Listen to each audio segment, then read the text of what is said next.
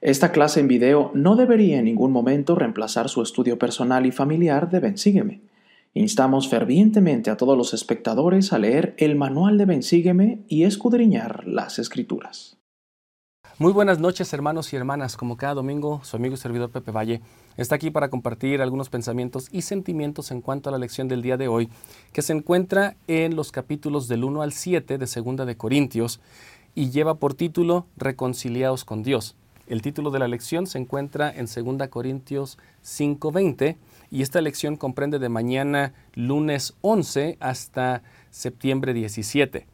El día de hoy tenemos un invitado muy especial. Su nombre es Ariel Cuadra y él es un maestro de tiempo completo de instituto en la Universidad de UVU y de Brigham Young aquí en, en Utah. Él está a punto de terminar su doctorado en comportamiento y adaptación de cambios organizacionales y también del aprendizaje. Así que estamos muy contentos de tenerte aquí, Ariel, bienvenido. Gracias, es un placer estar aquí. ¿Qué piensas de la carta de Segunda de Corintios? Vamos a tenemos muchas doctrinas y tenemos mucha información, pero mucha doctrina importante. ¿Qué te hace sentir hablar de la carta de Corintios el día de hoy? Bueno, la, la Segunda de Corintios para mí aunque no es una carta personalizada como quizás otras cartas que hemos visto de Pablo referida a una persona específica, creo que es más personal en las cosas que él enseña. Ah, se pone a enseñar quizás de una manera mucho más íntimo en cuanto a la expiación de Jesucristo, al propósito de cómo aplicar la expiación, la importancia de arrepentirnos, reconciliarnos con Dios. creo que son capítulos que son muy aplicables para hoy en día y que van a bendecir mucho a la familia de los miembros de la iglesia y los no miembros de la iglesia también. Definitivamente, Pablo, como tú dices, él estaba tratando de, hablar con, una audiencia grande, pero eso que dijiste me, gusta. aunque la audiencia fuera el pueblo de, Corinto, me está hablando a mí, me, está hablando a ti, le está hablando a usted, hermano y hermana. El hecho de que él trate de primero lograr una reconciliación, porque al haber estado allí, y después de haber escuchado algunos reportes, de hecho regresa a Pablo a Corinto y, se da cuenta que hay un poquito de, división, de disensión, escribe esta carta y bueno, no nos vamos a meter en detalle porque no creemos o no se sabe si fue la segunda carta, pero bueno, vamos a hablarlo como si así hubiera sido.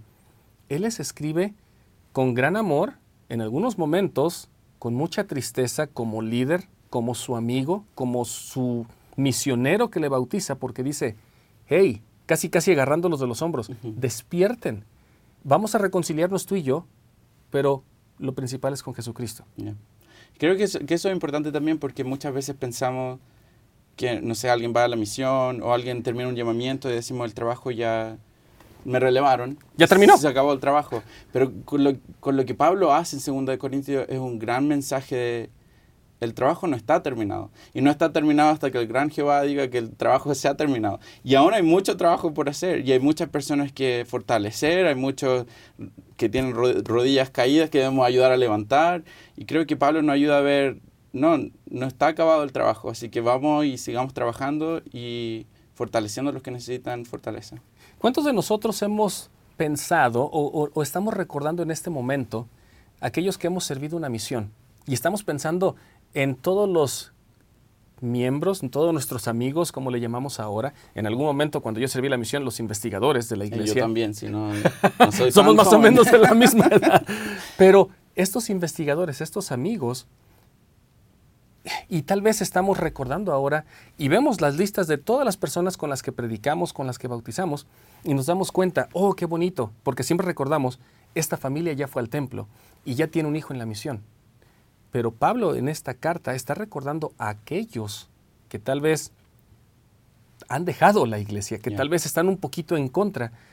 ¿Cómo eso te hace pensar a ti en este momento de las personas con las que tú interactuaste y que si todavía sabes de ellos y que están inactivos o que han dejado la fe, ¿cómo te hace reflexionar esta parte? Bueno, yo creo que una responsabilidad grande la que, la que se nos da Ah, no creo que sea casualidad que hayamos enseñado a específicas personas. yo creo Elder Maxwell cuando enseña las órbitas humanas y nos dice que la, misma cantidad de tiempo que el Señor puso en organizar los planetas y las estrellas en el universo, es el mismo tiempo que, que Dios organizó las órbitas humanas. Eso quiere decir que las personas las que yo encuentro en mi día a día, las que yo ministro, las que se me da la responsabilidad y también el privilegio de poder ayudar en el Evangelio, no es coincidencia. Esas personas, y, muchas veces lo decimos tan repetida, repetidamente que quizás se transforma en una frase cliché, quizás hay personas esperándote. Pero es la verdad. Hay personas que te están esperando a ti con, con tu ah, personalidad, con tus talentos, con tu habilidad y con tu flaqueza incluso, ah, para que ellos puedan reconocer en ti al Señor, para que en, en, el trabajo que tú haces te transformas en un instrumento. Y creo que eso es lo que hace Pablo. Pablo nos ayuda a reconocer, miren, este soy yo, este fui yo. Tal vez no el más letrado, tal vez no el más educado, pero este soy yo. Ya, y, y, fue un privilegio ayudarles, pero yo no estoy, no, no, he terminado el trabajo. Y quiero ayudarles porque este trabajo es hasta el fin. Entonces creo que lo que me hace pensar y sentir es, y quizás hay algunos nombres que se vienen a la mente, ¿no? Que yo debería contactar o llamar o ministrar de una manera mejor los que Dios me ha dado la responsabilidad de cuidar en su reino. Fíjate que qué interesante que hablándole a, ti joven, si estás pensando en ir a la misión y has escuchado esta frase cliché que se ha convertido en una repetición, Ariel lo acaba de mencionar. Realmente hay gente esperándote con los talentos y con la preparación que tengas. Aunque sientas que no conoces todo el Evangelio, que no sabes o que no eres un erudito de las Escrituras, la gente se va a convertir por tu testimonio. La gente se va a convertir por tu carisma. Y aunque se escuche un poco incorrecto lo que acabo de decir, que se va a convertir por tu carisma, es por eso que el trabajo nunca termina. Tal vez se convierte por tu testimonio en ese momento, pero depende de nosotros, así como de Pablo, de continuar con ellos. Y aún a mí, el Espíritu en este momento me está tal vez haciendo una llamada de atención y diciendo, Pepe, tal vez tienes que mandar un correo electrónico, tal vez tienes que hacer una llamada a aquellos hermanos con los que hablaste. Yo no sé si tú sentiste lo mismo, pero, pero creo que todos nosotros podemos estar pensando aún en el vecino o en aquellas personas que por algún momento le predicamos y le dijimos y que no hemos hablado mucho tiempo.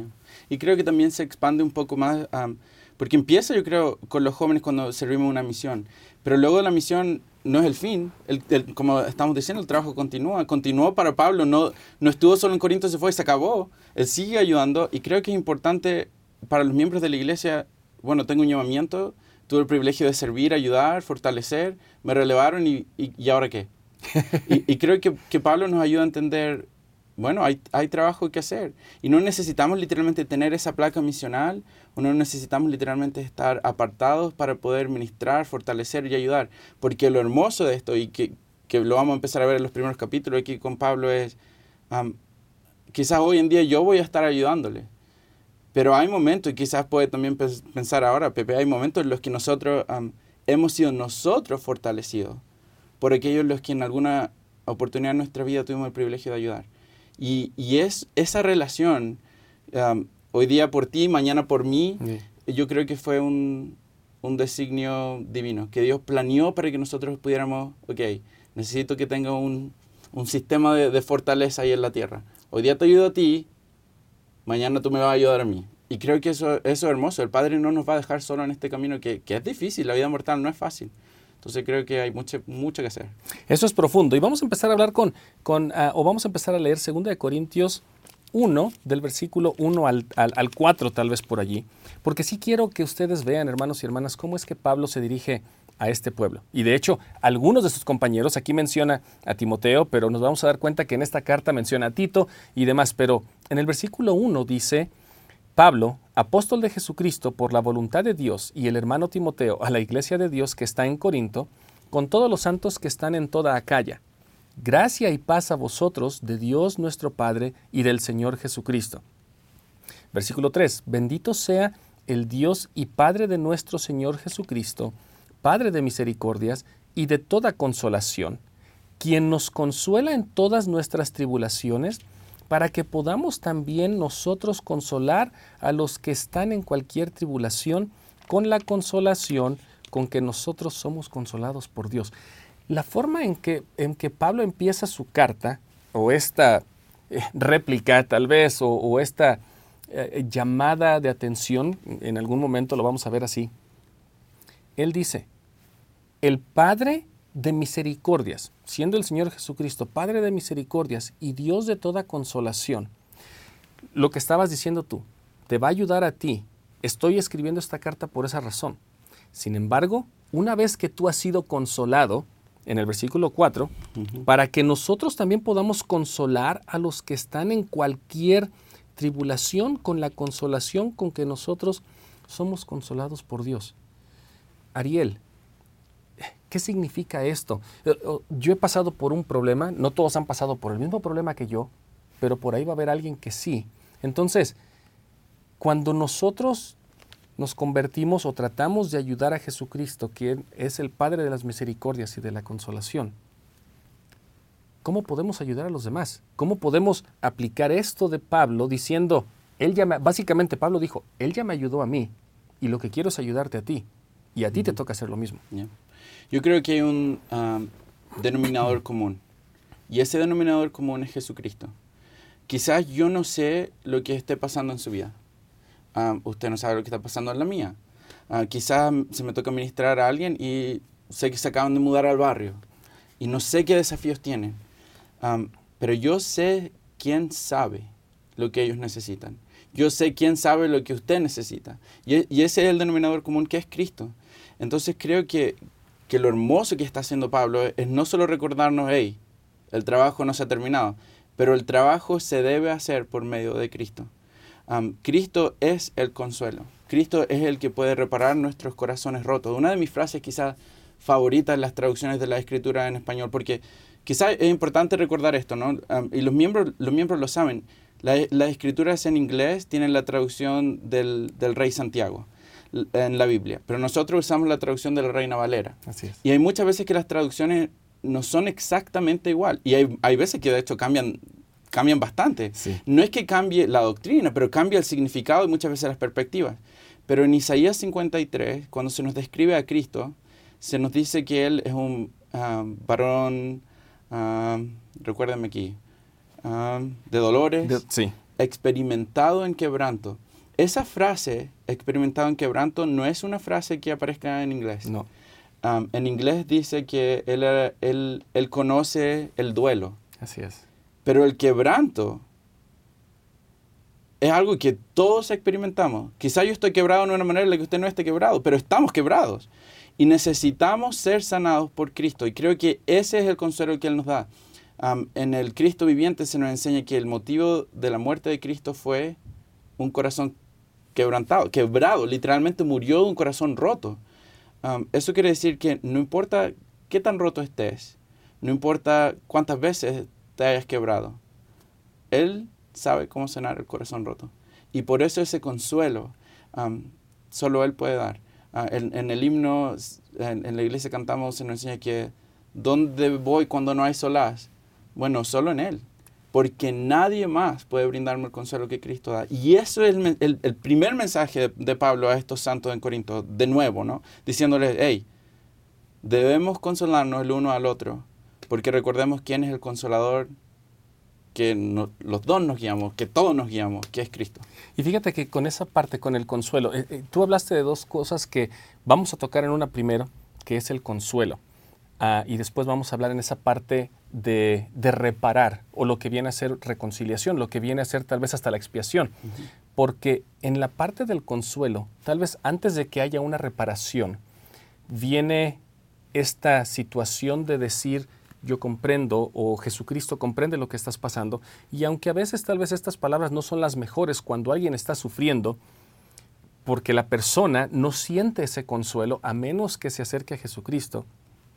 La palabra consolación en griego o consuelo en griego viene, o uno de los significados también es exhortar, es invitar.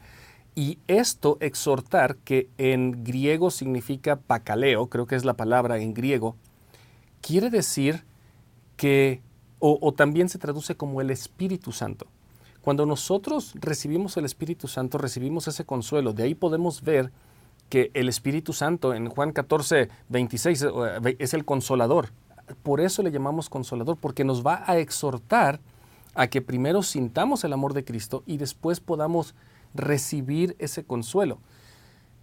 Pablo es bien, no sé si decir inteligente, pero es muy sabio. Astuto. Ah, sabio.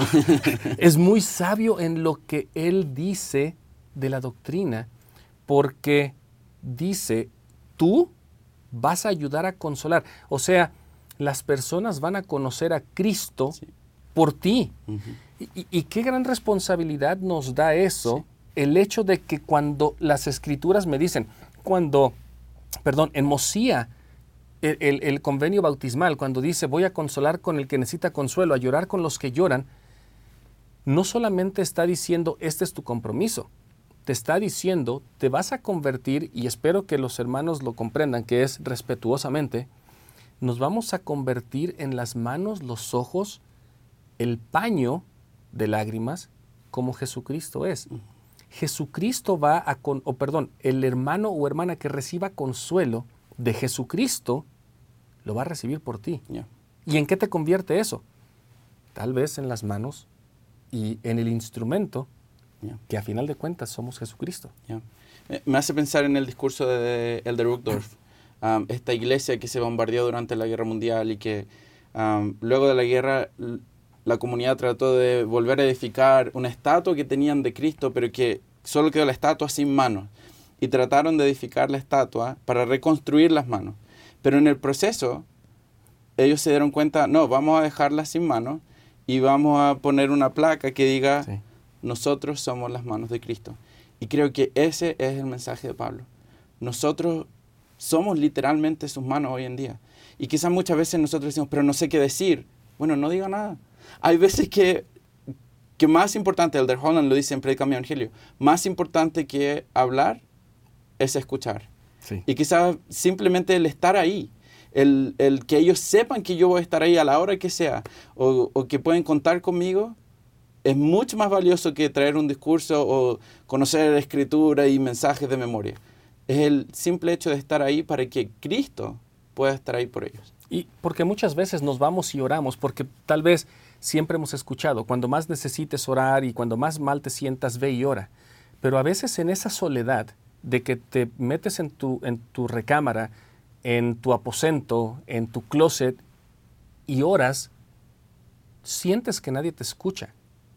Pero cuando estás hablando tus problemas a alguien y tú o yo atento, o usted hermano o hermana, estamos atentos a estos problemas, entonces esa persona siente, alguien me escuchó. Y sabemos que fue Cristo, que estuvo allí presente, pero tal vez para la persona que sufre, tiene que pasar esa parte mortal primero para que sienta que alguien más arriba lo escucha.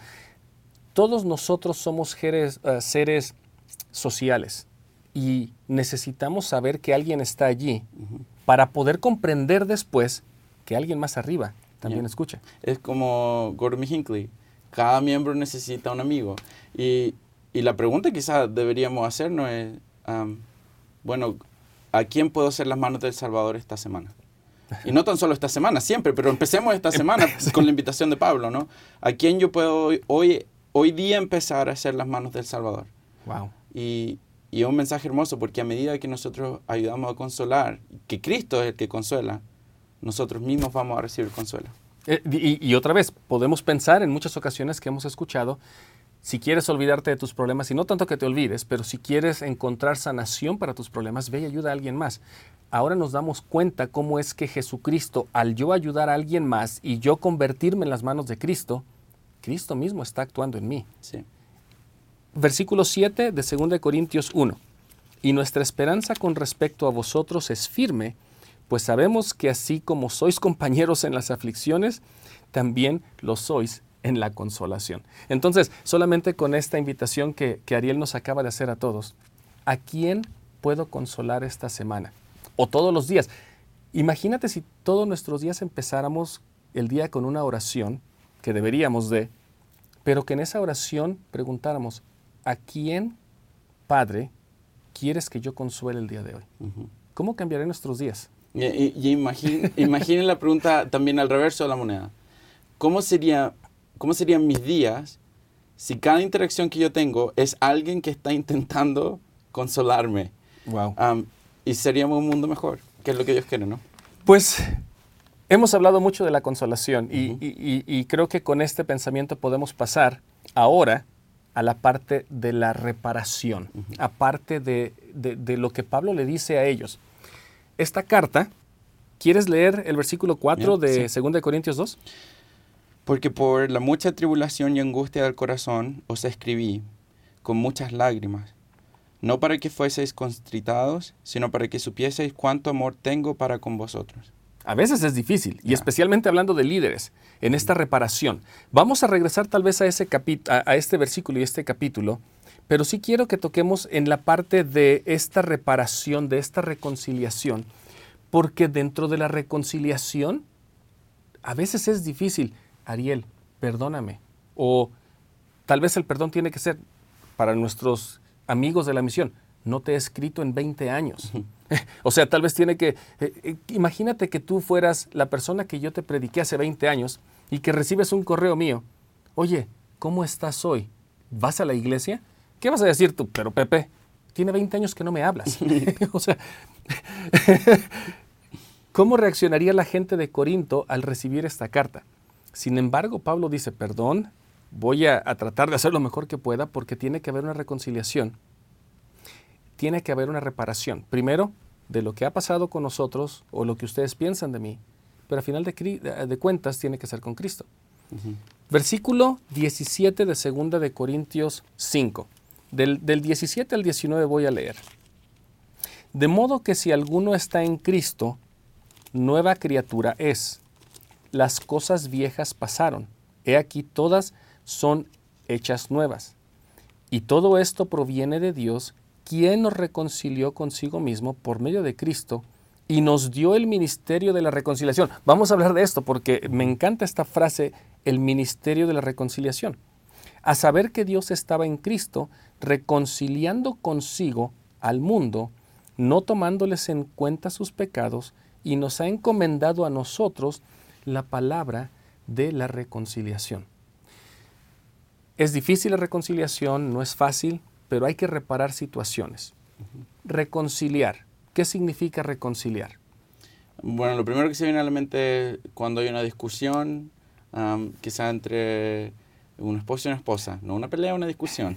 No te- hermanas, no me quiero meter en problemas. Cuidado aquí porque mi esposa y tu esposa está viendo. Pero am, la reconciliación es, ok, lo hablamos, ah, lo dejamos atrás y ahora damos vuelta a la página y podemos volver donde estábamos antes de la discusión. Es volver a empezar, es restaurar en cierta manera la relación de la manera original.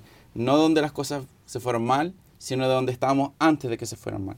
Fíjate que eso es, os- básicamente eh, la palabra en latín dice es invitarte a, a la mesa otra vez, o sea, es como reconciliar eh, esa parte de decir, vamos a juntarnos otra vez. Me encanta lo que dices, porque a veces pensamos que reconciliar es solamente volver a hablar, eh, es solamente, eh, solamente tener una relación. Sin embargo, lo que dices es, es restaurar la relación a donde estaba antes.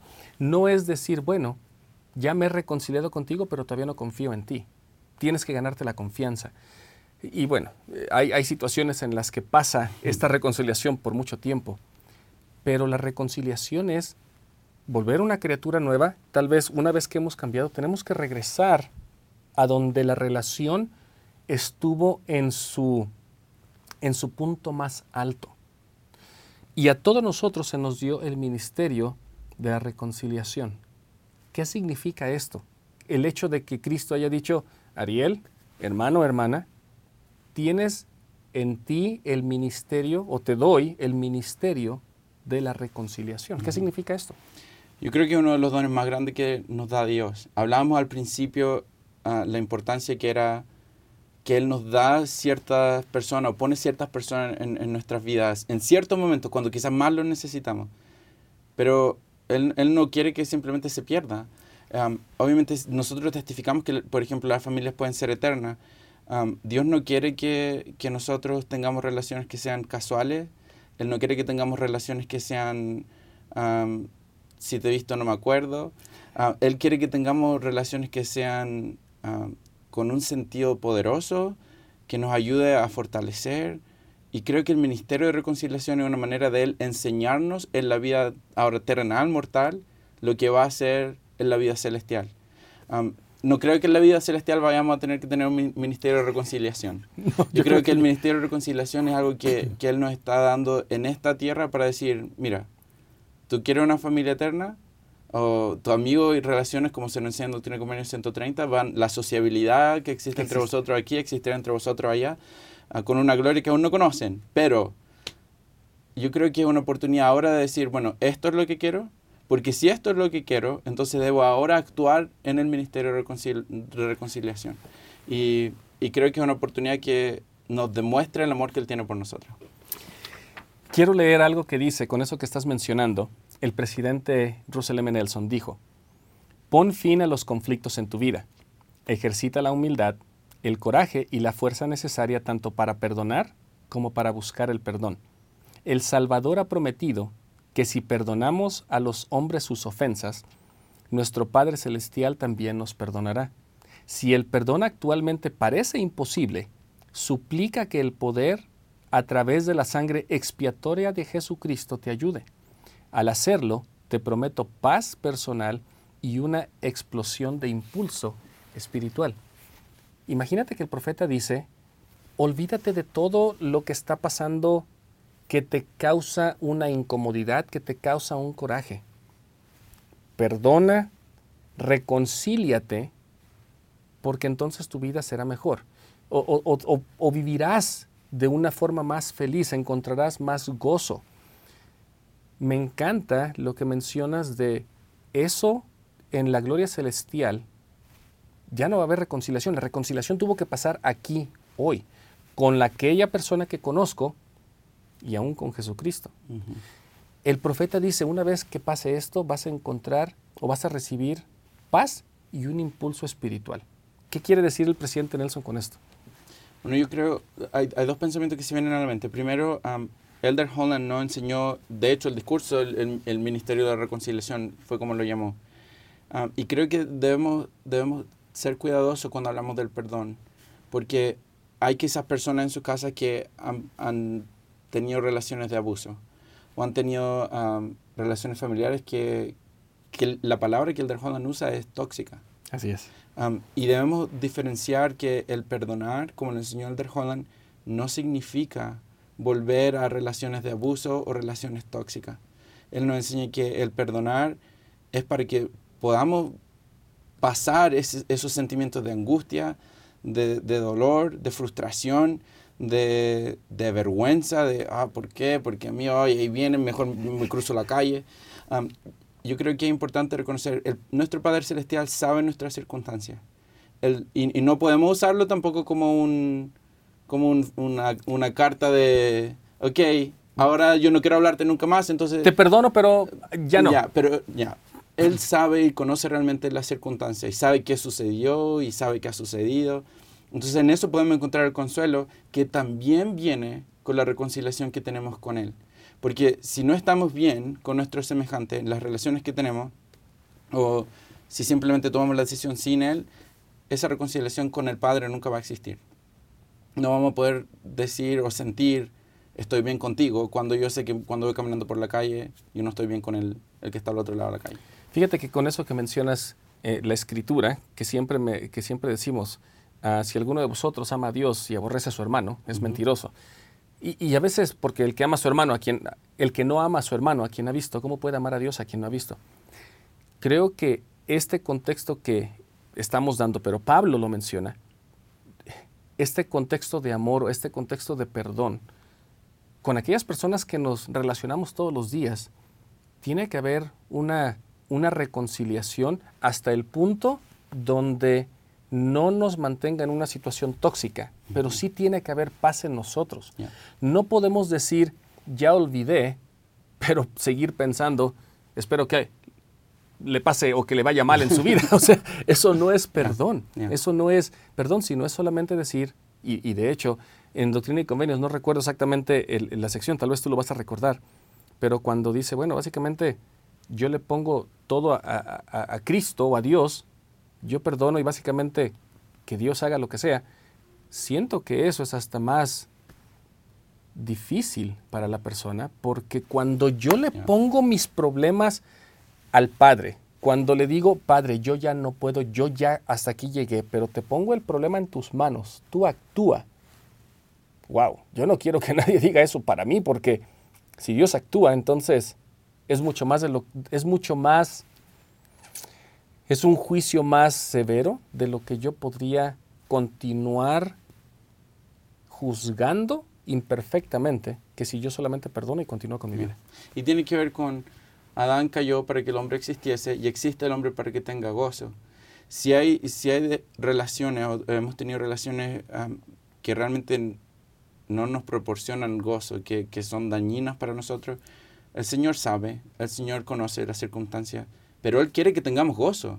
Entonces debemos perdonar en el sentido de decir, como decía usted, no, no ojalá que te vaya mal mañana, o ojalá no, te, no, no tengas este trabajo, o lo que sea.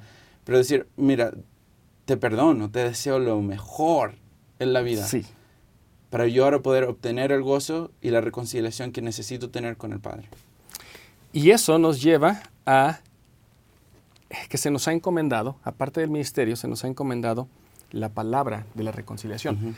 Aquí es difícil, Ariel. Cuando pensamos en la palabra de la reconciliación, yo tengo un pensamiento, pero quiero escuchar el tuyo antes de, comentarlo aquí a los hermanos. La palabra de reconciliación, ¿quién es o qué es? Y ya te di una, pista. ¿Quién es la palabra o qué es la palabra de reconciliación? ¿Y cómo lo puedo decir? Especialmente cuando ha habido un problema tan grande que tal vez yo no lo puedo, no lo puedo solucionar, pero si queremos llegar a esa reconciliación, ¿cuál es esa palabra? yo creo que si lo ponemos de vuelta al contexto con Pablo, la reconciliación que él está buscando es quizá aquellos miembros que él habló en esta otra carta, que quizás se están sintiendo ofendidos, que están quizás enojados. ¿Quién crees que eres tú, Pablo? Porque me hablas tú a mí así, que, que, te has imaginado. Pero él está buscando esa reconciliación por medio de Cristo. Así es. Ah, y creo que, que, es importante hacer esa... Diferenciación. yo creo que es importante porque la reconciliación no simplemente ocurre entre nosotros como amigos.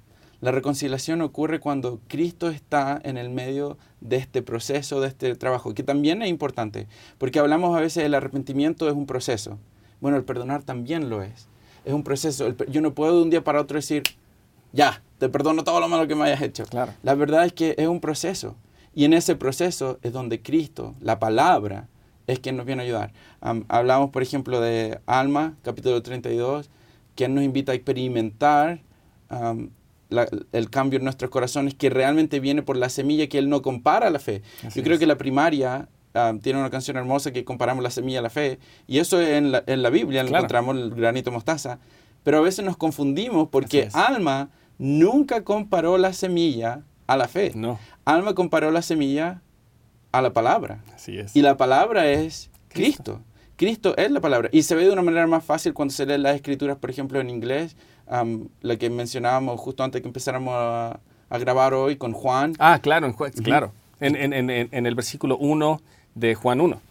Y creo que, bueno, en español se traduce como, y el verbo estaba con Dios. pero en inglés dice, and the word was with God. O sea, la palabra estaba con Dios. Y, lo, que me encanta al combinar los dos, porque hablamos al principio, igual, ¿no? Diferentes traducciones. Lo que me encanta es la palabra, es Cristo, pero en español la palabra es verbo. Sí. Eso quiere decir Acción. que hay que actuar con Cristo para poder llegar a esta reconciliación con nuestras personas que más hemos, ofendido. O sea, que, o sea que la palabra que es Cristo no nos dice solamente hablar bonito para que haya una reconciliación. Oye, Ariel, lo siento mucho y, yo te amo y, hay que ser humildes, sino actuar. O sea, e, e, es, interesante que la palabra en inglés, the word, pero lo traducen en español a verbo, quiere decir no solamente vamos a hablarnos bonito para que hipócritamente, y lo digo muy abiertamente, estemos bien, sino que empecemos a actuar hacia, la, hacia esa persona que nos ofendió o que ofendimos de una forma tal que nuestras palabras sean congruentes con nuestros hechos. Ya, ya, 100% de acuerdo. Creo que el, lo hermoso de ver el Evangelio de una perspectiva en español. Cristo es verbo y debemos actuar. Que no se nos quede solo en la palabra, que, que Él es la palabra, pero que, que actuemos de acuerdo a la palabra, que es Él. Bueno, es que el español es uno de los, de los lenguajes románticos, ¿no? El, el francés, portugués, bueno, no, el, el francés, el latín, italiano. Bueno, el Elder Christofferson dijo que era el, el idioma celestial. Um, Elder Uchtdorf dice que es otro, pero bueno, vamos a quedarnos con Christofferson aquí. Y si le preguntáramos a él de Soares, quién sabe qué diría. Pero fíjate que esta parte de el ministerio y la palabra, en muchas ocasiones se nos habla desde el punto de que no es solamente personas comunes dentro de la iglesia. Y cuando digo comunes, una persona sin responsabilidad. ¿Quieres leer el versículo 20 de, de, de 2 de Corintios 5? Porque ahí ya transfiere Pablo esta parte de reconciliación ahora a todos aquellos que tengamos o que tenemos o hemos tenido alguna responsabilidad en la iglesia. Sí. Así que somos embajadores en nombre de Cristo, como si Dios rogase por medio de nosotros. Os rogamos en nombre de Cristo, reconciliados con Dios. Ok, lo, lo primero que se me viene a la mente es um, Doctrina y Convenio 1, 38. Por medio de mi voz Así es. o la voz de mis siervos es lo mismo. Eso quiere decir que cuando se nos llama a reconciliar, es realmente Cristo quien, al ser la palabra, quiere realmente llevar a cabo esta reconciliación y este consuelo que se va a dar entre uno al otro. Y a veces olvidamos eso, a veces nos confiamos en nosotros mismos, más que en confiar en que Él nos ha llamado, Él nos dio este llamamiento, Él nos dio esta asignación, y si confío en Él, mi, mi boca va a llenarse de palabras para poder sanar, para poder reconciliar, para poder levantar a los que están caídos. Nosotros nos convertimos en embajadores y con eso que mencionas, nos convertimos en embajadores. Otra palabra para embajador. Todos sabemos y lo podemos poner en contexto. Un embajador es aquel que va a, una, a un país eh, foráneo y, y- y está allí para representar a todo el país. Esta parte podríamos también decir, o lo podríamos mencionar como si fuéramos apóstoles, enviados, que es la traducción, o en algún momento llamados a servir. En algún momento hemos sido obispos, hermanas, presidentas de la Sociedad de Socorro y hemos hecho o hemos tenido esta, estos llamamientos. Pero nosotros solamente somos representantes de Cristo para llegar a esta, a- a- o lograr la reconciliación con Dios. O sea, nosotros no podemos ejercer injusto dominio, como dice Doctrina y Convenio 121, y pensar que solamente por el título o el llamamiento, lo que yo diga, hermano o hermana, usted se tiene que reconciliar con su esposo o con su hijo, va a pasar. A menos que nosotros entendamos que siendo embajadores, lo único que podemos y deberíamos hacer es pedir la palabra, o sea, recibir a Cristo en nuestras vidas para poder ayudar a los demás. Yo no puedo ayudar a nadie más por mis propios esfuerzos. Yo no puedo ayudar a nadie más por lo que yo sé. Mis títulos universitarios no nos van a ayudar No, nada. en nada si no tenemos la palabra. Y cada vez que recibimos un llamamiento es buscar a Cristo para poder ayudar en esta reconciliación. Lo que, lo que me encanta de lo que está diciendo es Pablo, bueno, tuvo una conversión. Y muchas veces, Pablo estaba en contra de la iglesia. Y muchas veces nosotros se nos da una asignación, un llamamiento, y decimos, yo no soy la persona adecuada, yo no puedo realizar eso. No, ¿por qué a mí? ¿Por qué no llamaron a Pepe mejor? Pepe, eh, Pepe sabe más que yo. Pepe habla más bonito. Y, y al final del día, si, si realmente nos ponemos a pensar, lo que Pablo nos está enseñando, él está diciendo, no soy yo, Así es. no, no, yo, yo soy un hombre con imperfecciones, con falta, pero no soy yo el que viene a buscar esa reconciliación con ustedes. Si hablé fuerte a ustedes, es porque Dios me llamó y yo estoy simplemente cumpliendo lo, que se me ha llamado a hacer. Y creo que es hermoso recordar eso porque hay veces que nos vamos a sentir tan inadecuados, hay veces que nos vamos a sentir pero el hermano aquí sabe más, o el hermano tiene años de experiencia, o este hermano ya tuvo ese llamamiento, él lo podría hacer mejor. Pero Pablo está diciendo, cuando el Señor te llama a ti, a quien Él llama, Él califica. ¿Y qué mejor ejemplo que Pablo? Para decir, me vi, ¿saben quién era yo? Cuando yo era ahí Saúl, ¿recuerdan quién era? Bueno, mira, aquí estoy yo ahora, trabajando con el Señor. Entonces podemos también reconocer en, en Pablo la enseñanza de, el Señor no nos ve por los errores que hemos cometido. Y quizás es una buena lección también para los que están alrededor de nosotros. No debemos ver la persona que se sienta al lado mío, oh, mira cómo, cómo se visto, mira lo que dijo, mira, sino que verlos por el potencial que está en ellos, tal como el Señor está viendo a Pablo y como Pablo nos enseña debemos ver al resto ahora. Antes de comenzar este, e, esta lección, tú y yo hablábamos de Tito. ¿Qué, ¿Qué quieres mencionar de Tito con esta parte? Porque Pablo, de hecho, también está tratando de enseñar a Tito, a Timoteo, cómo ser buenos embajadores, cómo ser buenos líderes. Entonces, ¿qué tienes que decirnos acerca de Tito? Bueno, Tito eh, eh, yo creo que juega un papel tan importante para Pablo. Y muchas veces pensamos cuando se nos da una asignación que es un trabajo que estamos haciendo solo. Es un trabajo que, oh, ¿cómo voy a llevar esto a cabo? no hay nadie que me pueda ayudar. Pero el impacto que tiene Tito en la vida de Pablo, yo, quizás me atrevería incluso a decir que Tito es uno de sus compañeros misionales favoritos. Tal vez. Yo creo que quizás usted tiene el suyo, yo tengo el mío. Ah, pero al final del día, Tito, el impacto que él tiene, como él dice, oh, Pablo dice, me desanimé mucho cuando vi que no venía. Pero luego cuando recibe la visita de Tito, Tito es el que trae energía de nuevo al grupo para darle las noticias de cómo están estos santos en Corinto ah, progresando y cómo han tomado la, la carta que fue un poco fuerte. Y creo que debemos recordar, el Señor no nos deja solo, nunca nos deja solo. Primero, pone personas para ayudarnos. Pero más importante, el Señor está siempre con nosotros. Si somos sus embajadores, bueno, Él está en el trabajo. Él no nos está diciendo, Pepe, anda a ser embajador de Pepe. Él está diciendo, sea un embajador mío. Eso quiere decir que Él está inmerso en el trabajo. Y Él va a poner personas, pero también va a estar Él en el trabajo. ¿Tenemos la escritura de Tito para leerla? Sí, a ver. Tengo algunas de Tito. Cuando menciona a Tito primero, lo menciona en, el capítulo 2, en el versículo 13, es cuando dice, oh, que Tito no ha llegado y, nos da a conocer lo difícil que fue para él. Pero luego menciona la diferencia cuando Tito aparece, que está en 2 Corintios 7, en el versículo 14. Pues si de algo me he glorificado con él acerca de vosotros, no he sido avergonzado, sino que así como todo lo que os habíamos dicho a vosotros era verdad, también el habernos gloriado ante Tito resultó verdad no estamos solo en el trabajo. Tito lo está ayudando. Pero ahora el, regocijo que viene es de Pablo y Tito de ver el progreso de los santos en Corinto. y me encanta el, poder reconocer que el Padre no nos deja solo. Pero en el versículo antes de eso, en el versículo 13 de, de 2 Corintios 2, dice, no tuve reposo en mi espíritu por no haber hallado a Tito. Imagínate Pablo, o sea, yo, yo, yo le pido algo a Tito, o Pablo le pide algo a Tito, y Tito no responde.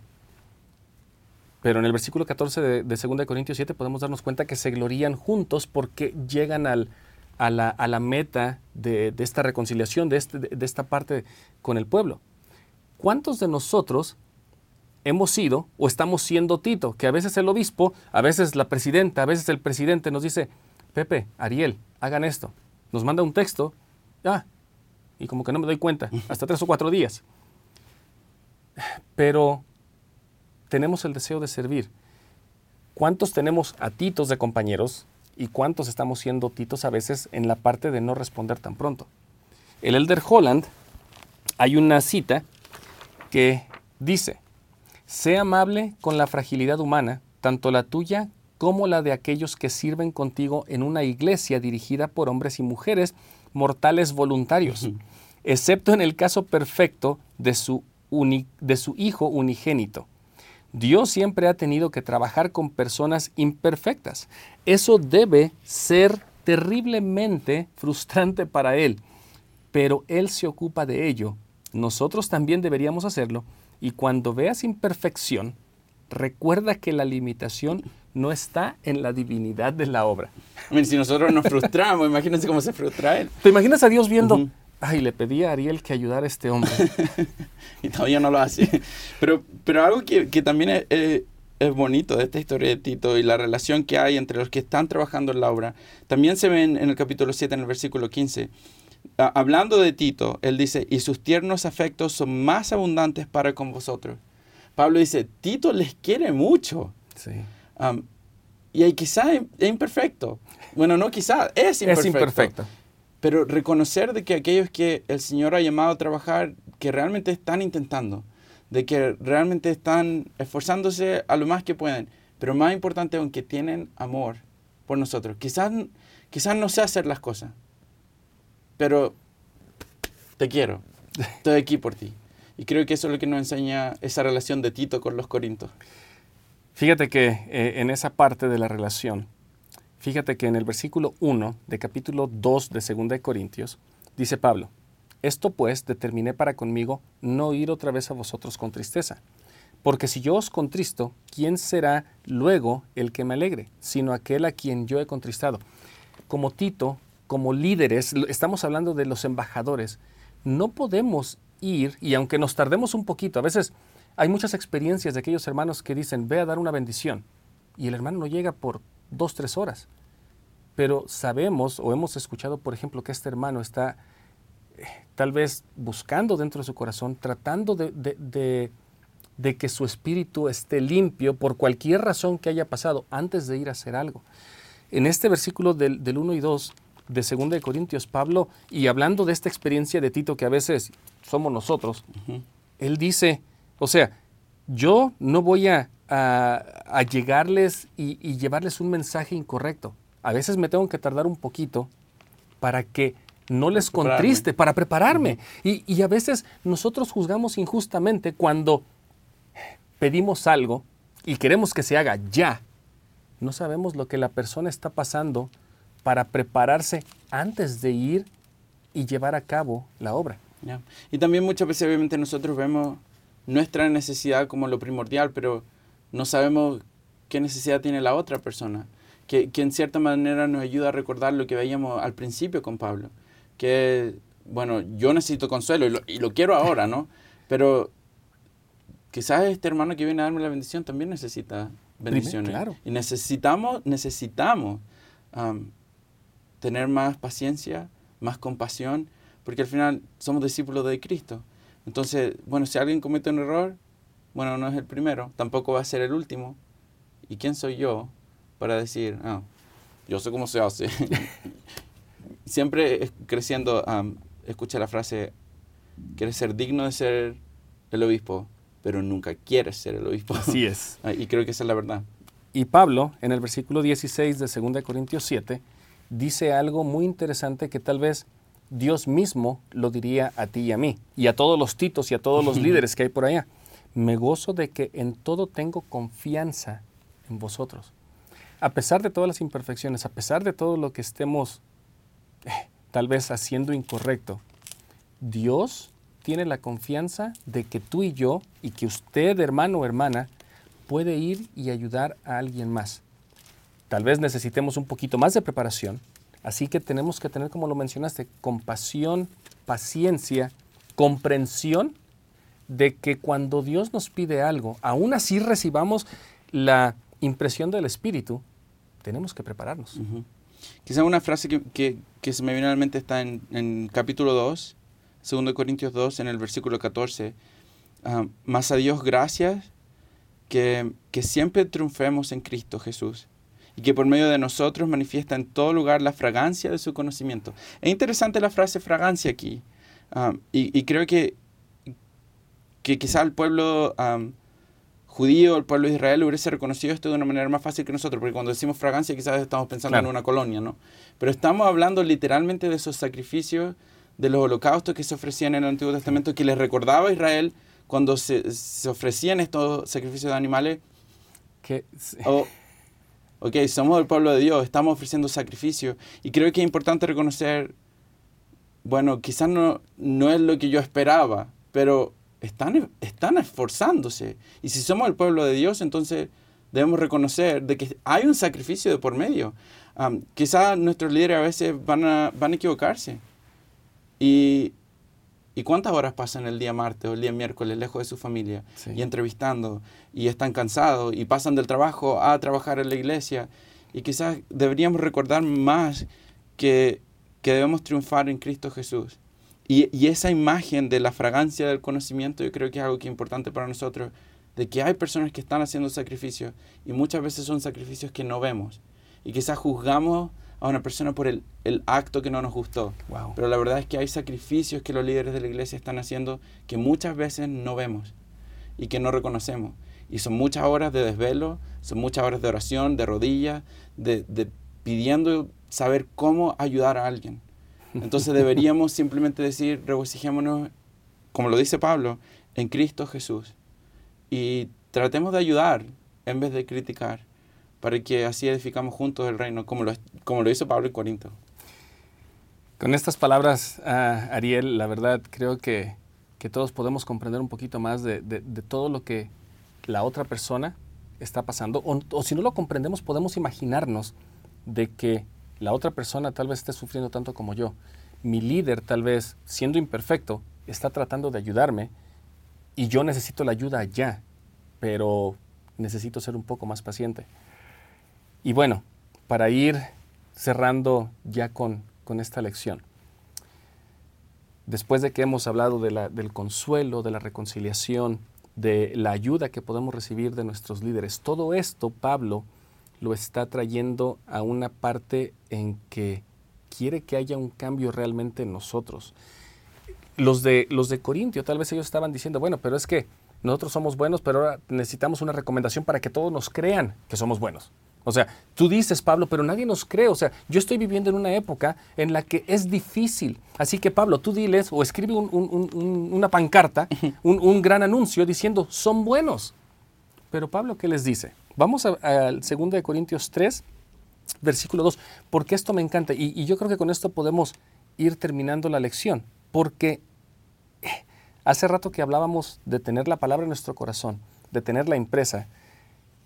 Pablo, en el versículo 2 de 2 de Corintios 3 dice, Nuestra carta sois vosotros, escrita en nuestros corazones, conocida y leída por todos los hombres, siendo manifiesto que sois carta de Cristo, expedida por nosotros, escrita no con tinta, sino con el Espíritu del Dios vivo no en tablas de piedra, sino en tablas de carne del corazón.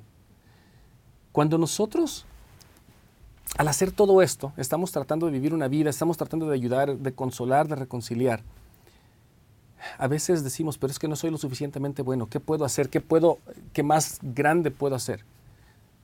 Pero en realidad, tus hechos, tu semblante, todo lo que tú haces, la palabra que llevas escrita en tu corazón, va a reflejar lo que tú realmente quieres hacer, a pesar de que haya sido un Saulo mucho antes. Ya. Eh, y creo que también el, contexto, ¿no? Interesante que utiliza aquí Pablo las tablas. Está diciendo, ahora viene el Evangelio que Cristo trajo. Ah, lo de las tablas eh, eh, es del pasado. Ahora vamos a vivir la ley de Cristo. Y es interesante porque en, el vivir la ley de Cristo, habían personas que decían, y por eso es la idea de la recomendación, ¿quién eres tú? ¿Qué, credencial tienes tú para enseñarme a mí?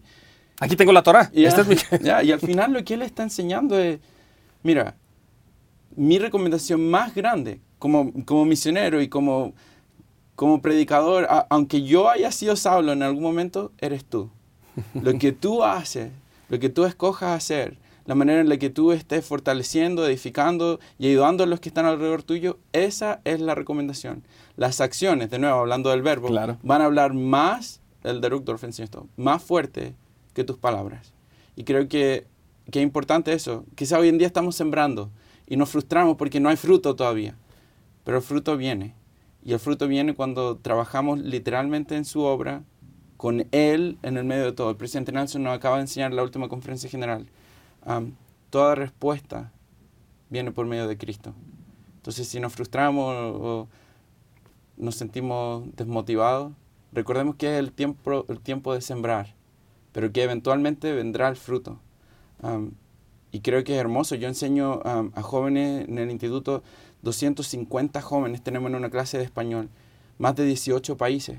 El recogimiento de Israel está pasando. Y quizás una hermana ahora en, no sé, en Honduras o en Guatemala o en Argentina o donde sea, en Chile, en México, está pensando, oh, yo enseño una primaria de 10 jovencitos y, no sé qué pasó y ahora mi barrio sigue igual. El recogimiento está llevándose a cabo. Lo único que yo puedo testificar desde la perspectiva donde yo estoy y tengo el privilegio de estar es, hay esperanza en Israel. La juventud de Israel es el fruto del trabajo de muchos pioneros de nuestros países que por mucho tiempo han dado tanto y que ahora las recomendaciones de su trabajo caminan literalmente predicando el Evangelio por el mundo. 315 templos ¿Quién se imaginó eso en 1980 con 19?